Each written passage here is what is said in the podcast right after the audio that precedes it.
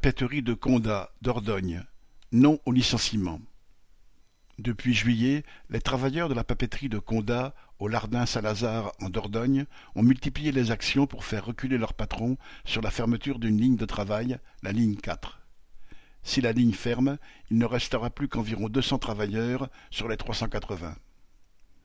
En 1993, l'usine employait 1200 travailleurs qui ont été rachetés par une multitude de groupes dont la Cellulose du Pain, Saint-Gobain, puis le groupe Jefferson Smurfit. Depuis 1998, c'est le groupe Lecta qui en est le propriétaire. Celui-ci a sept centres de fabrication en France, en Italie et en Espagne où il est basé, et il est présent dans dix pays pour vendre son papier. Les vagues de licenciements se sont succédées, 104 en 2007, 144 en 2013 et 150 en 2015.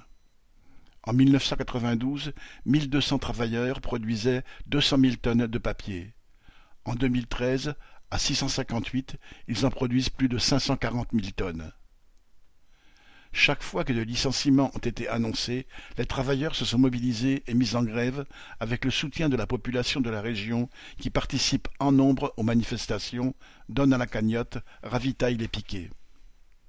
En 2020, l'ECTA a bénéficié de 30 millions d'euros d'aide publique, dont un prêt à taux zéro de la région Nouvelle-Aquitaine, remboursable en 2027, à condition de maintenir les 400 emplois existants à l'époque le groupe a empoché les aides et supprime quand même les emplois.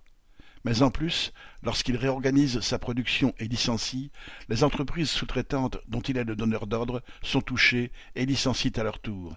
C'est ainsi toute la région qui est sinistrée sans que l'État ait aucun compte à rendre. Correspondant Hello.